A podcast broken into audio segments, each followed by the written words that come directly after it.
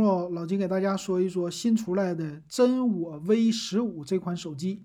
先来看这个手机的外观，这个手机呢背面来看非常迎合年轻人，造型上呢闪闪发光，而且样子呢也算是挺时尚的了。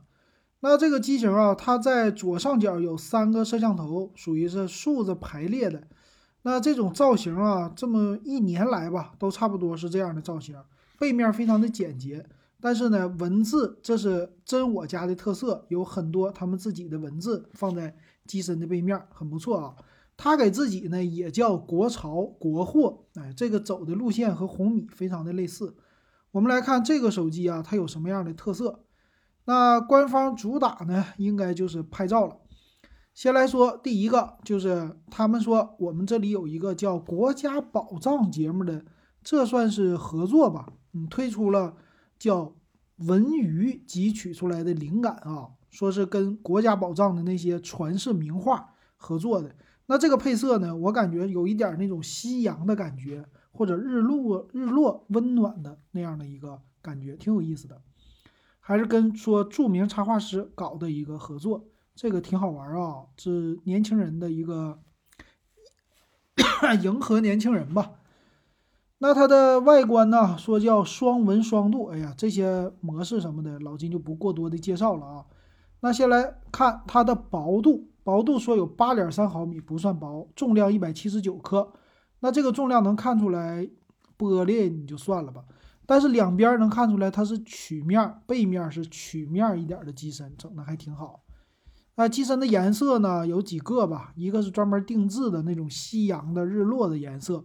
还有一个镜湖蓝和新月银啊，这个颜色比较的普通了就。那前面的屏幕呢，它是一个极点屏，左上角有一块屏幕。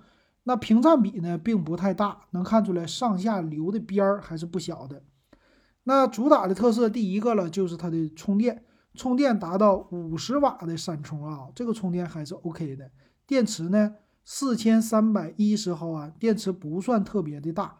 但是完全够用了，四十七分钟充满，还行，挺不错啊。十八分钟充一半儿，这个快充也是真我家一直主打的一个小小的特色，挺不错的。但是他说我有个惊喜，给你标配六十五瓦的充电头啊，这充电头可真大。那它支持三种模式啊，说是五十瓦、四十瓦、三三十三瓦啊，这比较了一下，这五十瓦我觉得可以。另外呢，支持双五 G 双卡双待，那用的处理器啊是谁呢？天玑八百 U 和他们家真我 Q2 Pro 系列用的是一样的。那这个八百 U 呢是主打中端的机型啊，这还行吧？啊，价格一千五左右的这种的呃处理器吧。嗯，好，那再来看就是后置摄像头啊，后置一个六千四百万像素的主摄，八百万像素超广角和微距，这个其实啊。跟 realme 的 X 二，就是去年年初出来的东西，实际没什么区别。我觉得这个摄像头啊，中规中矩，一般，但是够用。然后支持移动的拍照的能力，老金不过多的介绍了，反正都是那些东西。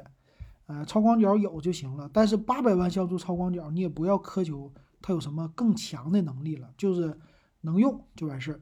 那前置摄像头呢，是一千六百万像素，也算是可以的了啊。然后支持视频的防抖的功能啊，这防抖的级别是一般的，因为它在硬件级没有这个视频防抖。还支持呢叫电影模式啊，帮你拍出来大片儿。但是这种千元价位的你也别想太多。那屏幕这个数字还不错的啊，六点四英寸三星的 AMOLED 全面屏，分辨率是一零八零 P，呃，但是。刷新率它可没说是九十赫兹啊，只是触控采样率达到一百八十赫兹，千万别混淆了。屏占比百分之九十点八，但是亮度说能达到六百尼特，这亮度还 OK。那支持呢屏下的指纹解锁啊，这个 OK。带的是 Realme 的 UI 二点零的功能，其他功能呢，他说还有 HiRes 的音效认证。哎，这个 HiRes 认证我们知道属于是数字的音乐的。呃，一个认认证啊，这也是音乐主打吧。那电池刚才说过了，它有一个铜管散热啊，这个支持散热挺好，有游戏模式。OK，这就是它官方介绍的这些功能。那我们来看这个机型它的详细参数到底和别人家比怎么样啊？啊，来看看吧。参数方面啊，先来说这个机芯，它的重量刚才已经说过了。天玑八百 U 呢，可以这么说吧，拿 OPPO 家的 K7X 和 K7 跟它比，K7X 呢是没有这款的处理器强的。但 K7X 今天我们听友还问老金了，在群里边说。我要买一个一千五到两千的价位，买哪个啊？他选择了 OPPO 的 K7X。我一看，嚯，天玑七二零处理器，算了，你就别买了啊！直接告诉他拒绝。你看真我吧，真我 Q2 Pro。那没想到今天就出来这个 V 幺五了。那 V 十五呢？天玑八百 U 还不错的啊，这处理器够用了。那内存呢？LPDDR4X 和存储是 UFS 二点一的，中规中矩，千元机水平。内存有两种，六加一二八和八加一二八。屏幕的数字我给他点赞啊，但是也没超出去年的范围。去年呢，realme 的 X 二系列就是 AMOLED 屏，那这个还是 AMOLED 屏啊。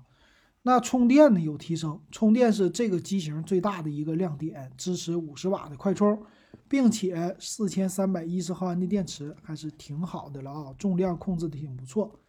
那摄像头呢？我觉得它没什么特别突出的，六千四、八百万和两百万，这个就是在参数上，啊，你知道它是个六千四百万就可以了。真正输出的时候还是一千两百万像素。那支持的四 K 的摄像，三十帧，那挺好。前置一千六百万像素的摄像头就是一个，哎呀，帮帮你日常的吧，打个电话什么的，OK 了啊。呃，管咋的，它是一个五 G 手机啊，这是它的特色。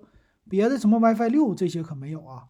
那看一下它的机身的厚度，机身厚度呢，两种，一种是新月银和镜湖蓝，厚度八点一毫米，一百七十六克。